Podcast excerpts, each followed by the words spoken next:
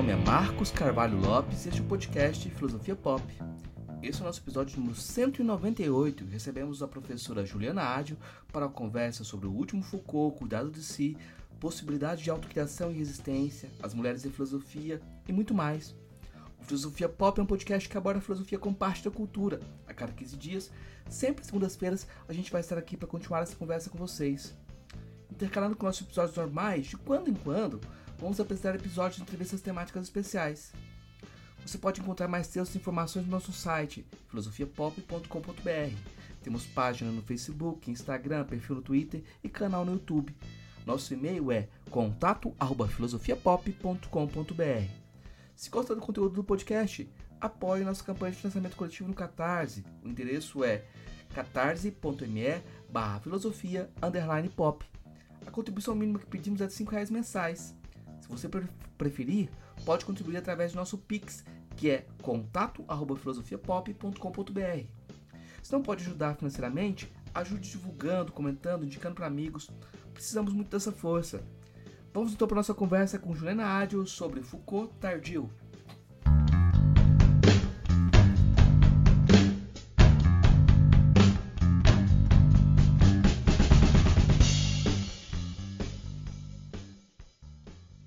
Hoje a gente recebe direto de Salvador a professora Juliana Ortegoza Ágil. A gente vai conversar um pouco sobre o Foucault, mas o Foucault tardio, né? Eu vou perguntar primeiro para a professora Juliana qual é esse Foucault, quem é esse Foucault que interessa para ela, qual é esse Foucault que ela trabalha, porque são tantos Foucaults, né? Então, obrigada, Marcos. É, boa tarde a todo mundo que está ouvindo.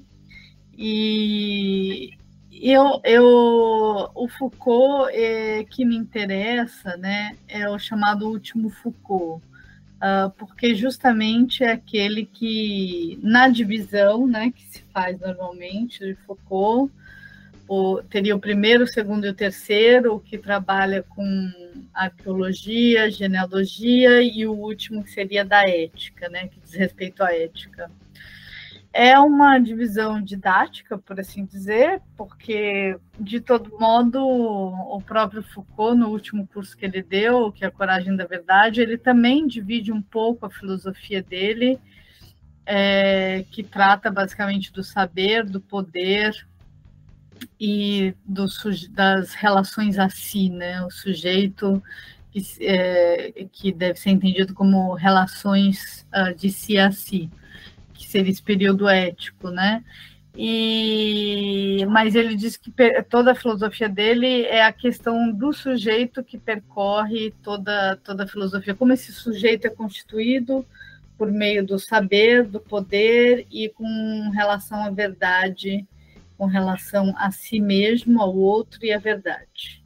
O último Foucault, ele me interessa, que é esse Foucault da década de 80, porque ele trata de questões que, digamos assim, ele faz uma retomada da filosofia antiga, sobretudo no que diz respeito à filosofia de Platão, epicurista, é, estoicista e, e, cínica também, no que diz respeito a, um, a filosofia entendida como modo de vida e a práticas de si ou técnicas de si que constituem um certo modo de vida e que, portanto, a partir daí eu vou ter uma concepção ética não normativa. Então, nesse sentido, se distinguiria, e eu acho que é nisso que ele está interessado, de uma concepção uh, moderna, uh, normativa, que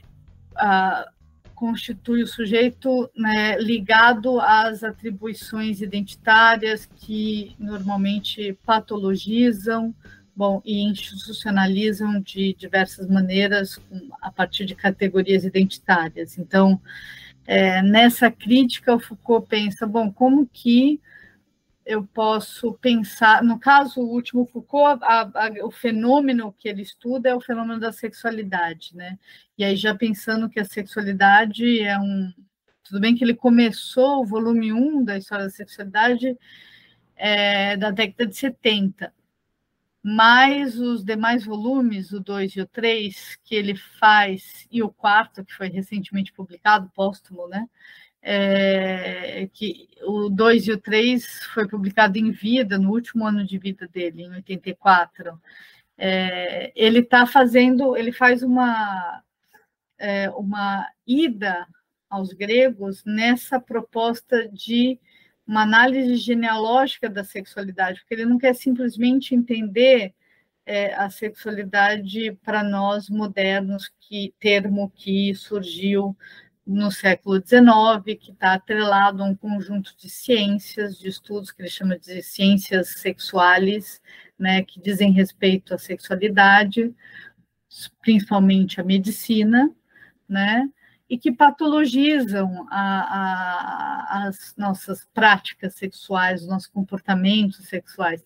Então, ele quer, ele quer ir aos antigos para verificar, então, como que é, é, qual é o fundamento dessa sexualidade, que desejo que está por trás das práticas sexuais, como é que eu vou nesse fundamento, digamos assim, é, é, um fundamento de, em termos de vivência, né? de experiência, né? e como que eu lido diferentemente. Então, para entender como que a modernidade concebe, concebeu a sexualidade dessa maneira, eu tenho que entender, ele volta para trás e fala, bom, mas como que lidaram antes? Da onde veio essa nossa concepção atual de, de sexualidade, desde o século XIX para cá? E aí ele vai na, nos gregos, nos antigos, e como eu também tenho uma trajetória de estudo da filosofia antiga, muito me interessou, né, para pensar outros modos de, de práticas sexuais e mais do que isso, de constituições de si, né.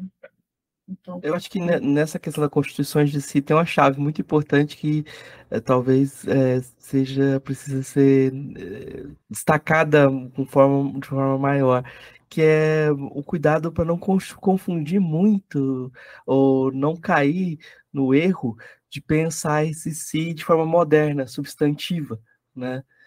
Eu queria perguntar, então, por que se a gente pensa a constituição de si como um coach, sei lá, um coach quântico,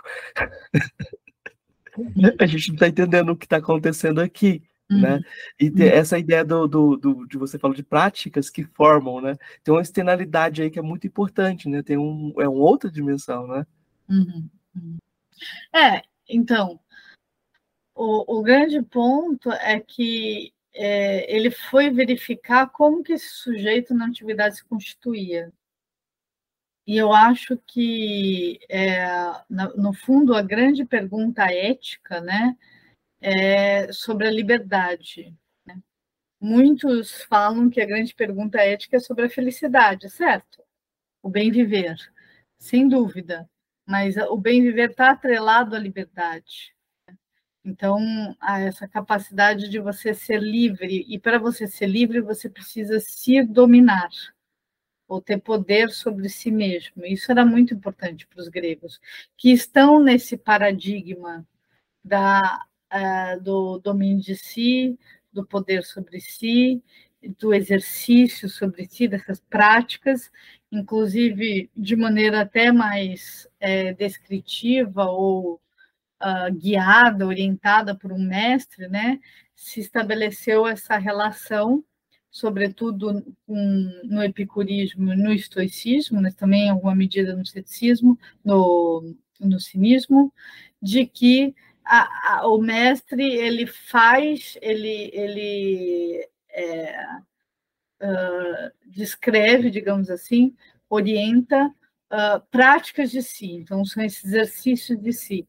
E essa prática constante, que envolve inclusive memorizar os preceitos né, da, da, da, de cada filosofia, né, é, memorizar e colocar em prática, isso faz com que esse indivíduo vá se constituindo num, num modo de vida filosófico, vai se tornando sábio, portanto, que é sinônimo tranquilo, né? Então, a ataraxia é um dos objetivos dessa vida feliz, é uma vida sem perturbações, É, então, você domina a si mesmo, uma vez que uh, as emoções desgovernadas né, ou excessivas, elas são capazes de criar perturbações. Então, a gente está pensando num indivíduo que uh, vai se moldando é, e fazendo algo que no estoicismo isso é tão detalhado, digamos assim, né? Todas essas práticas,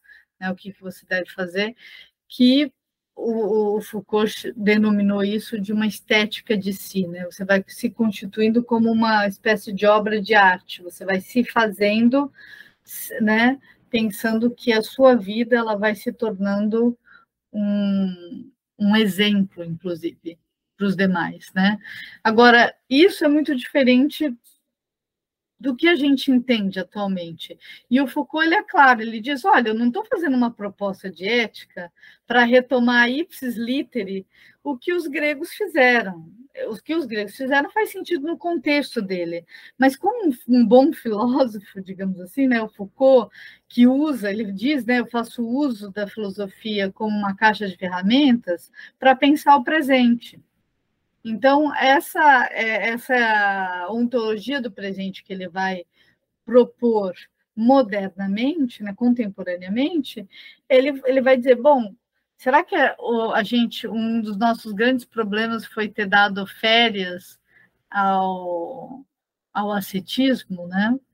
É, então, o que, que eu acho que o Foucault quer mostrar? Né? Que existe um outro modo de se constituir na filosofia que os filósofos e habitantes né, da, da Grécia, Roma antiga, faziam, que é distinto do nosso.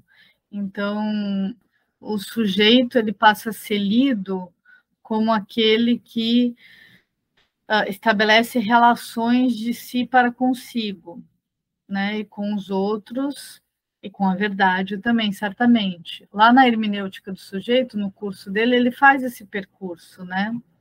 E ele vai mostrando, então, é, também na hermenêutica de si, uma conferência muito importante que ele dá, ele também mostra esse percurso, que é mostrar como que esse sujeito se constitui na Grécia Antiga a partir de concepções filosóficas é, de Platão, Epicuro e o estoicismo, sobretudo, e depois é, na patrística, uh, e aí ele vai mostrar como que existe um elemento chave que vai ser é, delineado, que é o poder pastoral, é um poder que diz respeito à individualidade né, de cada um, então, é, que incide sobre a vida particular de cada um, e ele se faz, sobretudo, a partir de uma técnica que é a técnica da confissão, e isso é, é assimilado no mundo moderno, que é um mundo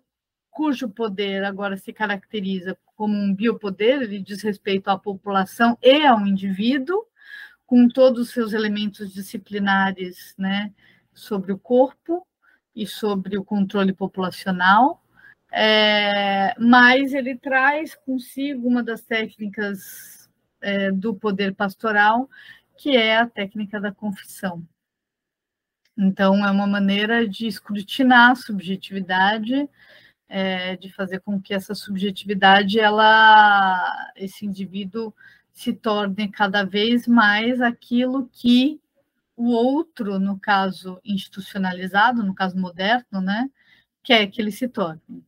Então, a marca de identidade, você é louco, você é um prisioneiro, você é homossexual, você é histérica, etc., é, no fundo, ao dizer isto, né, ao ler, ao fazer com que o outro confesse, digamos, né, fale de si, de uma maneira um tanto coercitiva, ele não, não é completamente livre, nem na relação psicanalítica, tá? Ele faz uma crítica à psicanálise. É, esse outro vai se moldando e se vendo e se instituindo, se submetendo, portanto, a essa atribuição identitária. Então, você vai se tornando isso que dizem que você é. Né, institucionalmente. E o que, o, o que ele vai mostrando, o que o Foucault mostra, é que ah, nos antigos, você não tem essa marca, essa técnica confessional e essa maneira de instituir as marcas de identidade. Então, é muito mais processos de subjetivação das verdades filosóficas transmitidas pelos mestres do que uma imposição identitária de quem você é ou não é, do que é patológico ou não, normal ou não, segundo Foucault, né? E ele acha que nesse sentido, é, ele diz claramente, né, naquela entrevista sobre a liberdade como cuidar de si, é, que é mais livre, é uma relação mais livre, né? mais autônoma e mais livre. Porque, de alguma maneira, nessa relação com o mestre, você pode não acatar, não fazer isto. Você pode optar por não fazer, embora haja todo um, um procedimento, digamos, persuasivo, né? Diferentemente da, da, da, da imposição institucional, que faz com que você é, não te dê muita opção a não ser é, assimilar ou se sujeitar a uma, a uma classificação e até a procedimentos jurídicos, médicos, pedagógicos que uh, dizem respeito a isso. Claro, e a gente sabe que também é, financeiros, comerciais, etc. Eu tenho um, um, amigo que é um crítico literário, poeta, o Gilberto Mendonça Teles, e ele, ele fala é, que a palavra arete, é, se você pegar o campo semântico da palavra arte, há muita similitude quando você faz o pensamento antigo. Eu acho muito interessante isso, porque quando você pensa a estética de si, né, essa, a, esse processo de autocriação, tem técnica envolvida, né? E eu estou lembrando dele, do, do, Gilberto, porque eu queria trazer um poema para nossa conversa. Olha esse poema aqui. Navegar é viver. Existir apenas é ser arrastado pelas marés. É, chama a lição estoica 1. Professora, a senhora não gosta do Zeca Pagodinho, não? Eu, mas de quem é esse poema? Seu. É meu esse poema. Uhum. Sim, sim, acho que é bem estoico isso, não é? é... O Zeca Pagodinho, aquela música Deixa a vida me levar, a vida leva eu? É, eu acho que não. não, não é que eu não goste, eu acho que os estoicos achariam um absurdo isso, entende? Só que, ao mesmo tempo, se a gente for ver, essa aposta excessiva na autonomia de si é um grande problema, tá? Então, eu não compro de, de barato né, a, a, a ética estoica integralmente para nós, não. Eu acho que a gente. É, é, essa austeridade, esse domínio sobre si, muitas vezes eu entendo isso como algo bastante ilusório, né? É, é uma aposta, uma aposta excessiva na racionalidade, é, numa ética que se pauta na capacidade de desse indivíduo se tornar autônomo, independente e justamente por isso livre, né? Como a gente estava falando no início. Então, e aí ele é capaz de ser feliz. Essa aposta excessiva na racionalidade é o que vem que vai ser retomado no iluminismo e que chega a nós, né? Claro que vai passar pelo crivo de uma crítica, a começar com Nietzsche, eu diria que é um grande expoente de crítica a essa aposta excessiva na racionalidade, é, e eu acho que o Foucault ele vai também nessa direção. Então, o ponto aqui não é que a gente precisa entender que as, é, as práticas de si elas podem ser entendidas como, no caso dos, dos estoicos, como uma maneira de se tornar cada vez mais é, senhor de si. Eu acho que Foucault não faz a mesma aposta. Eu acho que as práticas de si para Foucault, é, e aí é, entra a minha interpretação disso também, é, é, tem um viés de liberdade também, como nos estoicos, nos antigos, mas porque é, nós somos capazes, com práticas de si, de nos dessubjetivarmos, ou desassujeitarmos, quer dizer. Né? Então, pensando que a subjetivação moderna ela tem muito de assujeitamento, né? Como que você pode é, realizar práticas de si, né? que nos gregos eram conhecidas como cuidados de si, conhecimento de si, cuidados de si, mas como que modernamente a gente pode realizar essas práticas de si de modo a uh, não, não estar, digamos, atado ou refém uh, das marcas identitárias, dos controles disciplina, de, né, disciplina, eh, de disciplinas e, e, controles do poder institucionalizado. Uh, e não tanto no que diz respeito às nossas emoções, prazeres e desejos como os antigos, mas muito mais assim, por que é que o meu prazer ou o meu desejo, sobretudo desejo para Foucault, né, deve ser lido numa chave é, normativa, claro que na nossa sociedade normativa patriarcal, heteropatriarcal, né, é, e, uh, e, e, então uh, eu, eu posso ser mais do que isso, mais do que esse enquadramento identitário normativo. Então, eu posso pensar que o sujeito ele é ao mesmo tempo é, constituído nessa relação, que é uma relação agonística entre um poder normativo que faz com que eu seja o que as classificações hegemônicas determinam, o poder hegemônico normativo determina, mas tem algo também de uma capacidade de ser livre por, ao fazer a crítica e subverter esse poder uh, normativo. Então, eu acho que a gente não consegue pensar o problema dos antigos era um problema com as emoções, com as paixões, porque aquele que se desgoverna não é mais livre, ele é escravo dos seus prazeres, e esse é um grande problema. Modernamente, a gente não tem esse problema. A gente não tem esse problema de ser escravo.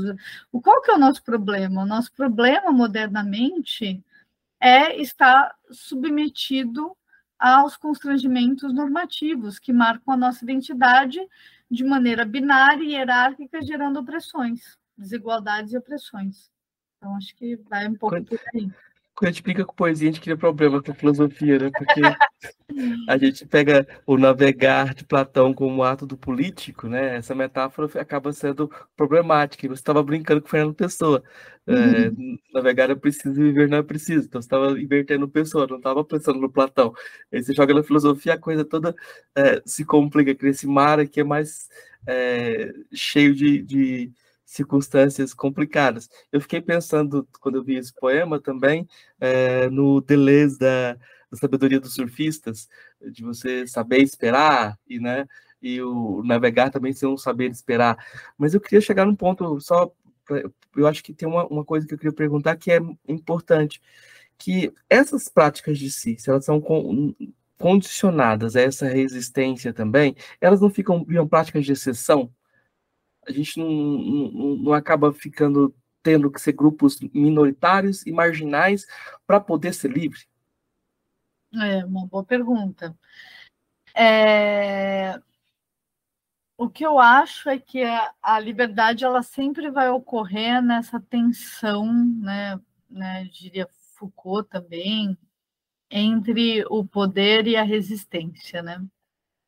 E, e eu acho que não tem como a gente pensar, como diz Foucault também, numa sociedade sem poder e, portanto, sem normas e, né, e sem todo o poder uh, incisivo, imperativo, coercitivo das normas, que faz com que a gente se torne alguma coisa, né?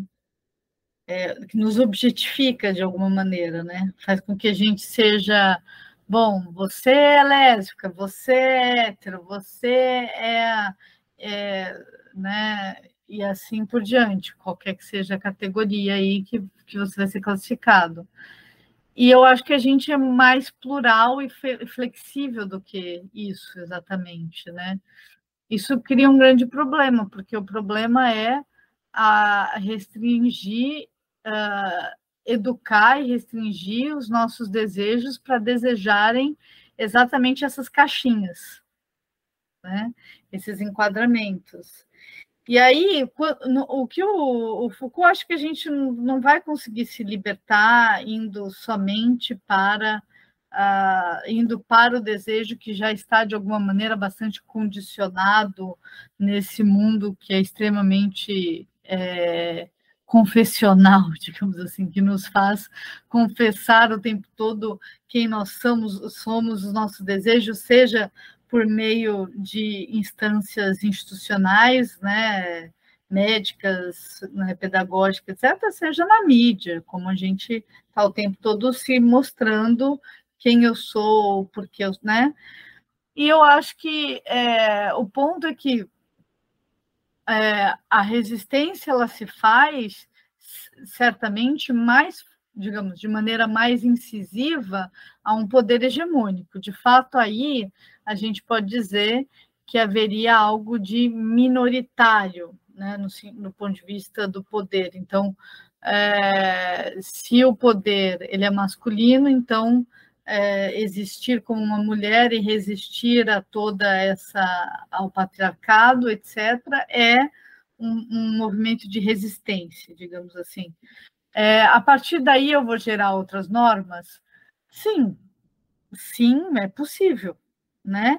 O ponto é que a aposta é que a gente vá para algum lugar da pluralidade, da diversidade, da democracia, e que, portanto, é, mesmo que existam grupos né, plurais né, que se identificam com certas marcas, que constroem certas identidades, elas são de alguma maneira, elas são múltiplas, é mais uma no meio de muitas, elas são flexíveis, é, e às vezes simplesmente, quer dizer, dizer que você não é nada, talvez seja possível, né? Do ponto de vista sexual, por exemplo, não se determinar, né? É claro que é, aí do ponto de vista do gênero, né? A gente ainda a gente está rompendo algumas barreiras de cisgênero, por exemplo, né? Mas aí eu posso dizer que, por exemplo, a gente vai criar uma normativa transgênero, né? Ou a gente vai criar uma normativa homossexual. É um, é uma, existe uma grande crítica, inclusive da Butler, né? Ela faz isso, é, de que o, a homossexualidade ela deixou de ser um lugar de resistência, ela passou a ser um lugar hegemônico de reprodução de muitos elementos normativos, inclusive reprodução da heteronormatividade mesmo numa relação homo, você pode reproduzir perfeitamente. E aí você, esse desejo de, como a Butler criticou, né, muitas vezes, de constituir família, então ter todos esses direitos, não é, de parentesco, mas não dá conta. De todo jeito, mesmo que a gente, mesmo que a gente possa casar, etc.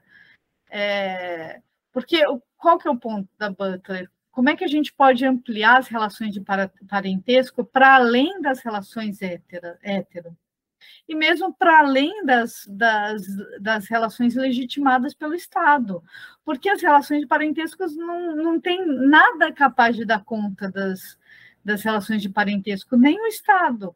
Então, se a minha companheira materna, o meu filho, junto comigo, e ela não é a outra mãe no papel, digamos assim, né?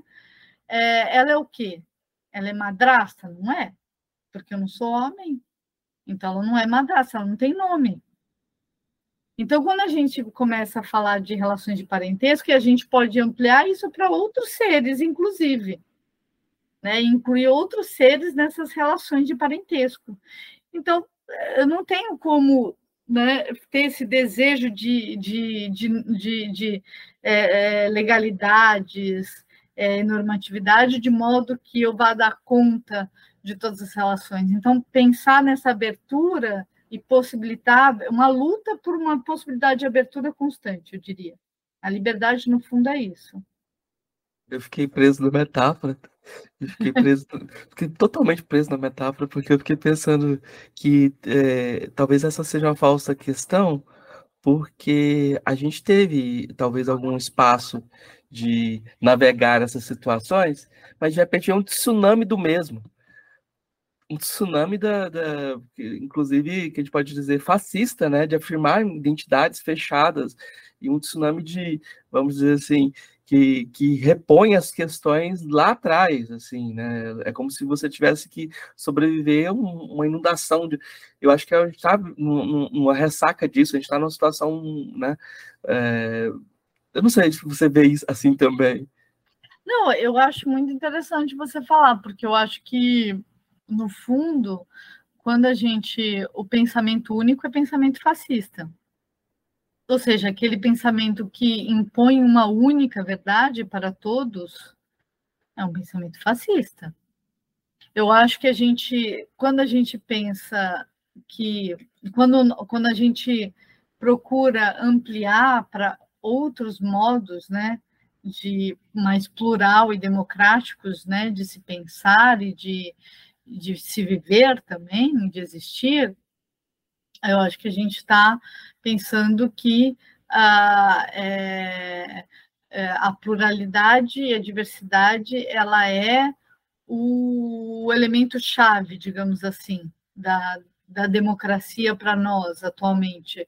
Só que isso pressupõe diálogo, isso pressupõe uma unificação, não né? uma unidade no sentido de uma unificação que não uniformiza, que não faz todos serem um, mas fazem com que essa pluralidade tenha um inimigo em comum, que é o capitalismo.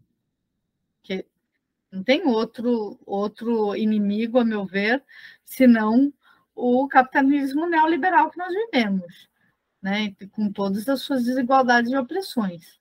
Então, quando a gente pensa que a gente pode né, nos unir nas nossas diversas diferenças é, e lutas com uma coisa em comum, eu acho que dá pé. Eu acho que aí a gente está pensando, eu vou lutar, eu, eu, vou lutar porque eu sou feminista, mas eu não, eu não consigo ser feminista sem ser antirracista, sem né, ser decolonial antirracista.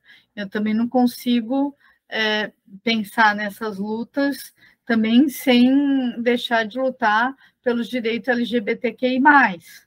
Então, é, é, é todo um, um, tem todo um, a gente fala, bom, mas aí são lutas identitárias, minoritárias, etc., como é que a gente pensa isso? Bom, a gente pensa numa unidade que é como que a gente pode ah, é, lutar contra o capitalismo, e a gente vai se unir aos trabalhadores, só que não dá para pensar numa luta dos trabalhadores que não seja uma luta também uh, adequada ou que, que componha com o feminismo, com porque você pode ser trabalhador, você pode ser marxista, você pode ser de esquerda e reproduzir machismo e racismo tranquilamente.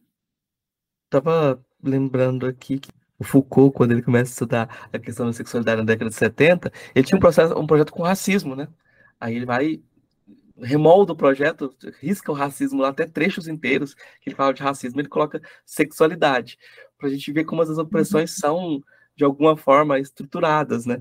E eu é. acho, eu, eu, tô, eu tô lembrando isso para partir para uma outra questão, que essa uhum. questão é importante, que é Uh, o lugar da mulher na filosofia. Por que falar de mulher na filosofia? Porque quando eu, eu, comecei minha graduação, eu fiz a graduação em 97. Comecei a graduação em 97. Na época, Foucault não era filósofo lá no final da década do século 20, o Foucault não estava nem na, na, na, filosofia, ou quando estava, era o Foucault inicial. O Foucault dessa sexualidade, a pessoa fala, não, isso aí ele já abandonou a filosofia. Né? É, então tem uma coisa aí que a gente normalizou o Foucault, de certa forma, na academia, de alguma forma, acho que é, dá, faz sentido falar isso, né? mas a questão da mulher, de falar de mulher na filosofia, é um problema uh, continua sendo um, uma questão ainda que não tem toda essa aceitação. Eu queria que você comentasse um pouco sobre isso.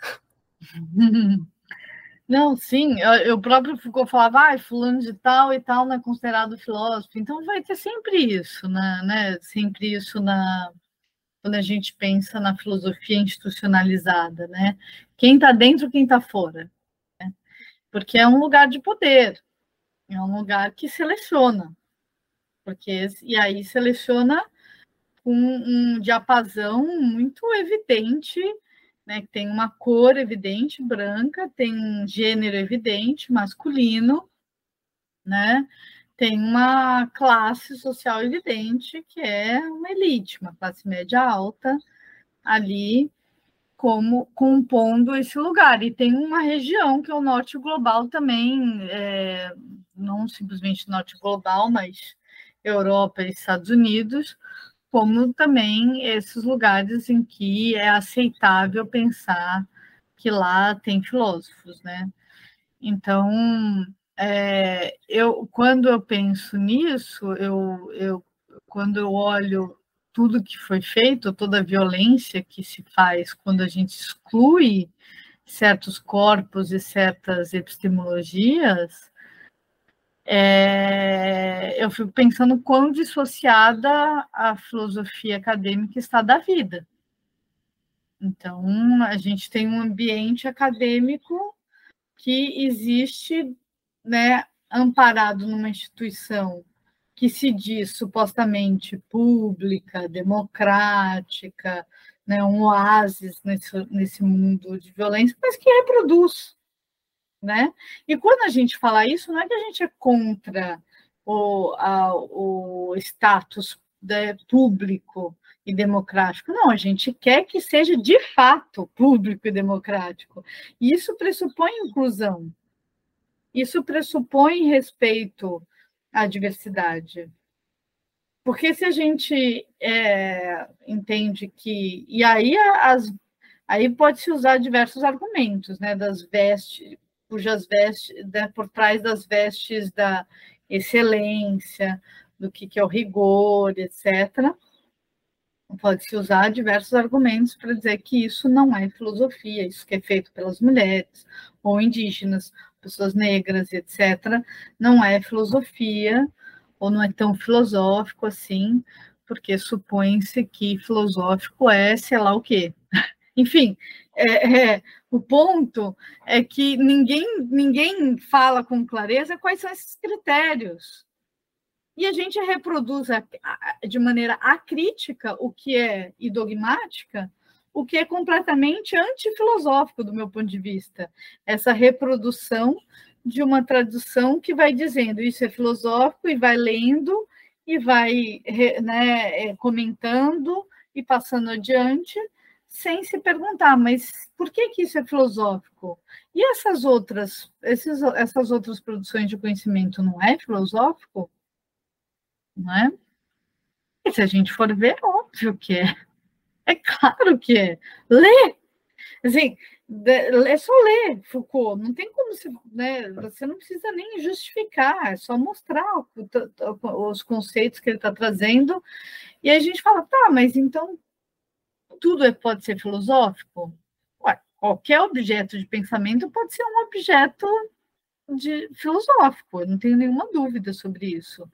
Eu acho que existe uma departamentalização do conhecimento, que inclusive já foi muitas vezes, diversas vezes criticado, porque nos coloca num lugar fechado, né, na, de não diálogo com as demais áreas da humanidade, das humanidades, e a filosofia fica encastelada, né? E separada da vida, e separada desse do diálogo com as demais humanidades. Então, quando eu acho que quando a gente vê, por exemplo, as outras humanidades, a diversidade que existe lá dentro de outros corpos, de mulheres, né, a diversidade das referências, das grades curriculares, das, né, do tipo de ensino, etc., a gente olha para a filosofia e fala, gente, é, é algo muito é, caquética, né? A filosofia está mofada, está caquética, conservadora e violenta. E violenta, porque ela quer preservar o poder daqueles que estão lá ganhando um salário, não é, de professor universitário, que é um bom salário. É, então só passa no concurso, você vê, nos concursos quem é que passa. Senão a gente não poderia falar que 80% são, são professores homens brancos, né, de classe média alta. Então, assim, quando a gente vê isso, a gente fala, bom, é claro que eles estão fazendo uso de uma instituição que é pública para manter certos privilégios, e não dá. Não dá mais. Né? Tá, tem muitos, muitos motivos da exclusão das mulheres, da evasão, né, que se faz por diversos motivos, né? Desde uma entrada que é de fato menor do que a entrada de homens na graduação, uh, e de pessoas negras, né, também é menor do que de pessoas brancas, mas tem tá, tem gente ali, e por conta das cotas tem mais pessoas negras na graduação e tá estão entrando na pós. E aí entrando e da pós, o que, que acontece? Os que os que pouco, os poucos que sobrevivem não conseguem entrar uh, nos concursos. Então nós temos aí, né, não dá nem para saber quantos exatamente professores, professoras negras, mas certamente pouquíssimos, pouquíssimos e 20% de mulheres. Então, é, a exclusão delas é uma exclusão histórica, institucional, uh, tanto da história da filosofia. Agora, a gente pode fazer esse resgate, a gente está fazendo. Só que a gente não quer simplesmente cota. A gente não quer que inclua, a gente quer que inclua, certo? sem dúvida nenhuma, na história da filosofia, nas referências bibliográficas, etc., dos cursos, que os currículos também abordem questões de gênero, raça, sexualidade, é, filosofias africanas, etc., diaspóricas, ameríndias, mas a gente quer que essa filosofia canonizada, até então, tradicional, que ela seja lida diferentemente porque não dá mais para ler um filósofo que reproduziu racismo e sexismo e não se perguntar se, qual é o fundamento filosófico que ele está dando para isso e como isso permeia a sua filosofia. Não dá mais para separar completamente todo um sistema filosófico desse autor, dessa, né, para tentar salvá-lo, digamos assim, de algumas colocações infelizes de seu tempo. Não. E também não dá mais para justificar, mas era um homem de seu tempo. Todo mundo é um homem de seu tempo. Né? Se é uma obra filosófica, é porque ela transcendeu o seu tempo. De alguma maneira, ela vai nos. É, tudo bem que ela foi escolhida de maneira muito. De, com uma seleção já feita por homens brancos europeus, né, estadunidenses, tudo bem, mas ela, se ela ainda é lida hoje é porque ela nos faz pensar, nos dá a pensar no nosso presente de alguma maneira. Então, se eu dou aula de filosofia antiga, eu não estou simplesmente é, é, desejando um, uma, fazendo uma abordagem conteudista e desejando maior erudição dos meus alunos. O que eu estou querendo é que isso seja uma ferramenta para usar Foucault para pensar o presente. E se, se eu vou ter que falar de Aristóteles, eu vou falar também do sexismo dele e do, da, da defesa à escravidão natural.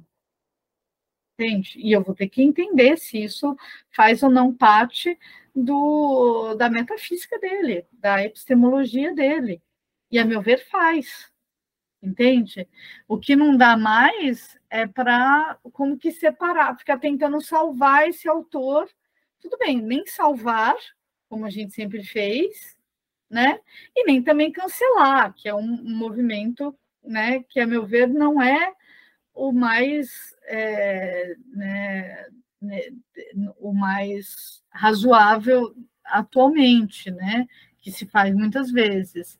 Eu acho que a gente precisa é, mostrar é, qual que é o sentido de estar estudando esse autor aqui agora. E se ele reproduziu sexismo e racismo, como que a filosofia dele pôde permitir isso, né? Qual é a base conceitual que permite isso? Isso tem que ser falado, não dá para colocar debaixo do tapete. E é claro que quando eu estou pensando uma outra história da filosofia, incluindo outros autores, eu vou ter que fazer seleções. Então, eu não consigo dar o cânone tal qual ele foi dado. Se eu vou, vou, vou incluir aqui espaço para hipárquia, por exemplo, né, para dar filosofia cínica canina, eu vou ter que tirar Diógenes, o cão, o cínico, e priorizar hipárquia, por exemplo, que é uma mulher filósofa. E não justificar que ela é uma mulher filósofa, mas mostrar, olha aqui, isso daqui que ela fez é filosófico. E por quê? E aí que está tá a grandeza, tá a riqueza, né? Você traz isso, os alunos adoram, as pessoas que estão ouvindo adoram, porque é filosófico, né? Nos faz pensar, nos dá a pensar, né? E mostra uma potência ali de pensamento. Vou partir para três perguntinhas que eu faço para todos os convidados.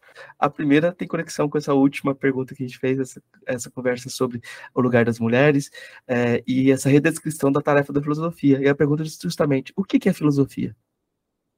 O que, que é filosofia? É, essa é a pergunta do milhão, né? Todo mundo quer saber o que é filosofia. No fundo, eu acho que é uma pergunta que, de modo saudável, ela tem que se repetir constantemente porque a gente não pode chegar numa resposta definitiva. Então, eu acho que essa pergunta ela vai é uma pergunta que que ganha o prêmio por ser uma grande uma pergunta sem resposta definitiva. Ela vai ganhando respostas no decorrer da história da filosofia, dos autores e autoras que vão pensando sobre o fazer filosófico. É, e, mas eu acho que, de modo geral, existe algo na história da filosofia que, a meu ver, né, nos no meus estudos todos, uh, isso, sobretudo com Pierre Hadot, que inspirou bastante Foucault, eu acho que ele tem uma leitura interessante da filosofia como modo de vida para os antigos. E eu acho que a filosofia, em, em grande, também pegando Foucault, aliás, as, é, recentemente ele é, foi lançado o curso de discurso sobre a filosofia, que lá ele ele vai falar bastante sobre o que ele entende por filosofia, né?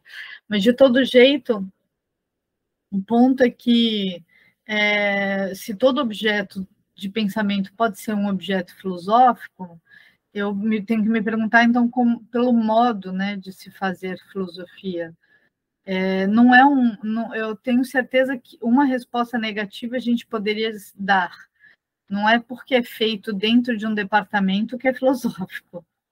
Não, não é uma resposta assim que a gente vai chegar, né? De, é, de, é, o pensamento ele não está setorizado, né? Você pode fazer filosofia em qualquer área que você estiver do ponto de vista institucional. Né? O pensamento transcende as fronteiras institucionais. Então, uh, o ponto, eu acho que é como, qual é esse modo, né? A meu ver, é um modo em que esse objeto de pensamento, é, a partir do qual você constitui uma obra de pensamento, uma obra escrita, uma obra falada, uma obra que pode envolver corpos também, corpos, gestos, é uma obra que dá a pensar atualmente. Então, é, é claro que isso pode ser muito amplo, né? E aí eu poderia dizer que, então, ao, na, em todas as áreas, filosofia, aí eu vou dizer que psicologia e sociologia e, e psicologia e etc. E por que não? Se, se, a gente vê, por exemplo, Aristóteles ou até Descartes, eles foram considerados filósofos e eles escreveram sobre um monte de coisa. Tem história dos animais até em Aristóteles, para você ter uma ideia. Estudo dos animais, estudo do céu, da matemática, da poética, da retórica, entende? Então, eu acho que a, a filosofia está nesse lugar que é um lugar de, de maior liberdade. ela só é violentamente restrita a, uma, a um ambiente institucional, que, a meu ver, é castrador. Então, o que eu acho é que é, toda obra de pensamento que, de, que nos fornece ferramentas para pensar o mundo atual é uma obra filosófica. É uma obra que pode ser considerada atualmente filosófica. Por isso que eu acho que também isso passa por um crivo, que é qual é a atualidade, a filosofia, o que é filosófico, né? O que é a filosofia é impossível de responder, mas o que é filosófico é isso que nos faz pensar atualmente sobre a nossa vida. Então, é, isso se faz numa relação daquele que é vivo atualmente com o que foi já escrito, o que em diálogo com aquilo que já foi produzido ou que, que está sendo atualmente produzido e a sua o seu a sua liberdade de olhar para esse mundo e usar toda essa ferramenta que você está em diálogo, que esse indivíduo está em diálogo para pensar o, tudo que né, esse mundo como ele te afeta e etc. E, a meu ver, é, a gente tem um grande problema no mundo atual, que não, não acho que dá para sair desse. Você pode fazer, você pode ir para estética, você pode ir para ontologia, para lógica, para muitos lugares do conhecimento, né? É claro que o exercício de fazer uma boa leitura, em uma, uma interpretação de um autor é muito válido, não, eu não acho que a gente tem que jogar fora isso de jeito nenhum, porque isso, inclusive, nos traz um potencial enorme para criar, né, para constituir um diálogo profundo, para conseguir se apropriar dessas ferramentas e passar a pensar, né, em diálogo. Porque ninguém cria do nada, a gente está criando em diálogo. Então, esse exercício de ler bem um autor é importante de interpretar bem. Eu só acho que nesses parâmetros atuais, que exige, com as exigências atuais de excelência, é, devem ser questionadas. É, a meu ver, é isso, né? Assim, é, mas fazer uma boa leitura é importante, mostrar que há uma relação argumentativa e lógica entre conceitos e ideias é também importante. A gente não está então, a gente pode falar que precisa ter minimamente clareza ou nitidez nessa comunicação, precisa ter, de alguma maneira, uma profundidade, né? É, porque você não só comunica, mas como você dá a pensar, e precisa ser algo que é uma produção de conhecimento que uh, não que tem uma relação crítica com a verdade, porque no sentido de que se não apenas assimila de maneira dogmática, mas também não produz um conhecimento que se pretenda dogmático. Então, nesse sentido, eu acho que esse dá a pensar, ele está muito relacionado com a abertura de múltiplas significações e interpretações, mas também uma relação crítica com a verdade, que é não só questionar teses, conceitos que já foram formulados, como se, se fazer refutável em alguma medida, né? Ou, ou, não se fazer dogmático. Então, se existe alguma característica do filosófico que eu sustentaria, é essa que é uma adesão, uma não adesão dogmática às teses, argumentos e que se diz como verdadeiro. Então, a atitude filosófica, para mim, é sempre uma atitude socrática no sentido é, elementar, que é de questionamento, de crítica, de, de, de não dogmatismo. Então, temos conexão com a questão seguinte, que é das, das filósofas ou filósofos que você conheceu pessoalmente, qual foi o que mais lhe impressionou? Pois é, ao vivo, né? Quem eu conheci, quem eu vi, né? Porque tem um, a, a Judith Butler me impressiona e ela é viva, né? Mas eu não tive ainda a oportunidade de estar com ela frente a frente em algum evento. É, então, eu diria que a Butler é uma pessoa que me impressiona fortemente. É, eu também não tive a oportunidade de conhecer, mas eu tenho lido muito Bell Hooks e eu acho que ela me impressiona também é, bastante pelo modo até de escrever, né, sobre temas assim. Tenho lido agora tudo sobre o amor dela e, e eu acho que ela ela tem uma sensibilidade muito interessante. Que ela, enfim, é, eu fico é, é, é, é uma leitura que me emociona ao mesmo tempo. A Butler não, ela me instiga, ela me faz refletir até querer lutar para um mundo melhor, de alguma maneira. Mas ela não, não me emociona como, por exemplo, a Bell Hooks me emociona, né? E me prende. Ela mistura um relato de si com uma com um, aprofundamento conceitual que é, eu acho muito interessante. Bom, e eu acho que é, pessoalmente tem uma pessoa que me marcou na minha formação e que eu é, entrei em contato algumas vezes, né, com ela, várias vezes, na verdade, que é a Marilena Chauí.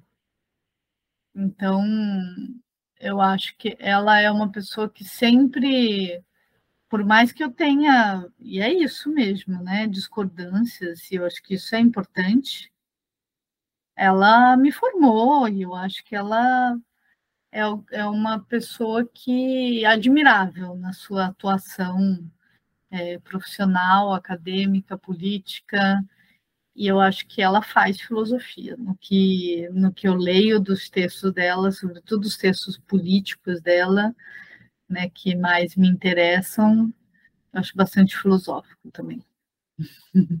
É, qual o seu filósofo ou filósofo favorito? A filósofa é a Butler. A minha filósofa favorita atualmente é a Butler, até porque ela é lésbica, como eu, inclusive, e essas questões de sexualidade é uma questão que uh, permeia, né? E também, como ela também é uma leitora, como eu sou de Foucault, é, que, e faz um, um diálogo com ele para pensar questões atuais, né? Então, ela é a grande filósofa que, que para mim, me, me, impressiona bastante. Eu queria pedir é, indicações. O que, que a senhora pode indicar para o nosso ouvinte? Leitura, filme, música, o que você quiser indicar. Ah, eu indico Bell Hooks já de cara, assim, para é, quem não tem nenhuma familiaridade com filosofia pode ler tranquilamente que vai, vai gostar. a começar com tudo sobre o amor da Bell Hooks. É, mas esse erguer a voz é muito interessante também, acho muito bonito. Ensinar a transgredir também. É, é impressionante. Eu acho que ela é impressionante. É, quero, assim, estou começando, né? Quero ler mais. É, então, eu indico é, Bell Hooks. É, bom, tem muitas coisas a indicar, né? Por exemplo, eu indico uma, uma coisa leve, tranquila de ler, são os ditos escritos do Foucault. Eu acho que são textos mais curtos e profundos que eu também indico para refletir sobre diversos assuntos é, as entrevistas dele, né, as conferências e entrevistas, os cursos dele também indico, que são maravilhosos. Uh, e, bom, Butler já acho mais difícil de. Mas tem alguns ensaios que dá para começar por eles. É, Bom, eu gosto muito de muitos, por exemplo, a Monique Wittig, os ensaios da Monique Wittig, eu também recomendo, o Pensamento Hétero, foi marcante para mim. Uh, Gay Rubin, que é, veja só, e todas elas trabalham em diversas áreas, né? A Gay Rubin, ela, Tráfico de Mulheres, é um texto também fabuloso, também indico. É, é, eu indico a Maria Lugones, eu acho que ela tem ela é, tem uma ela tem uma escrita muito bonita também, né, e acessível. É, e de pessoas vivas eu também indico ao Chico Uriel, uh, que eu tenho lido algumas coisas dela. Uh, enfim, acho que é isso em termos de leitura. Foi isso, né, que você perguntou? Ações gerais. Eu vou indicar, tem um texto chamado Por que falar do tema da mulher na filosofia, da professora Juliana, que vocês vão encontrar na internet. É, eu acho é interessante ver o trabalho do grupo das mulheres na filosofia também, que ela faz parte e que tem publicado bastante coisa. Tem um livro dela, uh, você pode encontrar o livro Prazer e Desejo de Aristóteles completo na internet, você pode baixar também. Então, acho que tem, se você for procurar também algumas filósofas que ela tem é, destacado, né, ela tem trabalhado um texto sobre Párquia, uh, texto sobre o, o, o no Sônio Rufo, né? E o lugar das mulheres no pensamento dele. Então tem é. bastante coisa que converge com aquilo que ela está falando sobre a filosofia, como ela pensa a filosofia. Então, eu acho que para o ouvinte que estiver interessado, tem um caminho aí, é, dá um Google aí da, da Juliana Ágil, você vai encontrar bastante coisa, e vão vai perceber que tem uma rede de mulheres. É, no, o pessoal não está trabalhando aí na, na modernidade, não, eles estão trabalhando em rede e conexões, tem uma, uma, uma onda aí, uma onda na filosofia que eu acho importante. Professora, eu queria deixar espaço então para o seu recado derradeiro hoje, para fechar nossa conversa de hoje, agradecendo muito a possibilidade de diálogo, tantas vezes adiado. Verdade. Uh, a palavra sinais, assim? Tá. Divulgar o que você quer divulgar também. Hã? divulgar o que se tiver alguma coisa para divulgar também. Ah, sim. Bom, quem quiser saber mais, entra no site da Rede Brasileira de Mulheres. Tem lá vários projetos interessantes que lidam, que trabalham com a questão das mulheres e filosofia. É...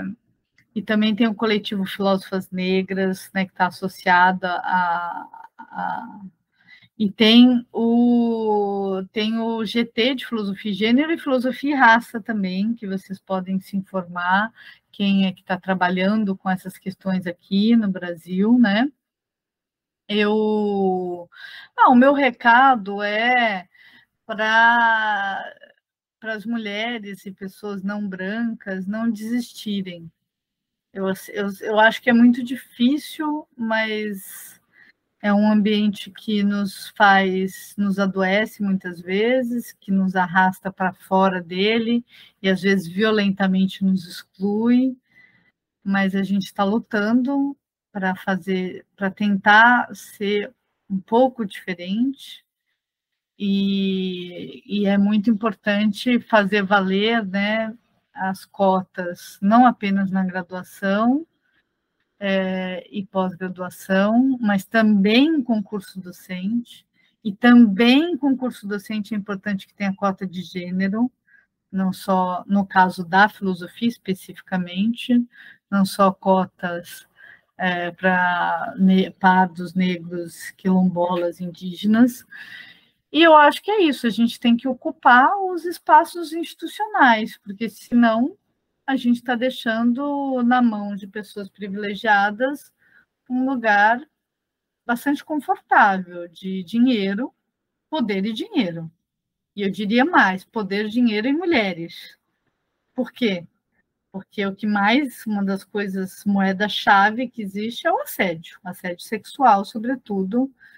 Então, é, a gente precisa entrar com todas as frentes né, possíveis tanto educacionais, de protesto, ah, de produção de conhecimento, né?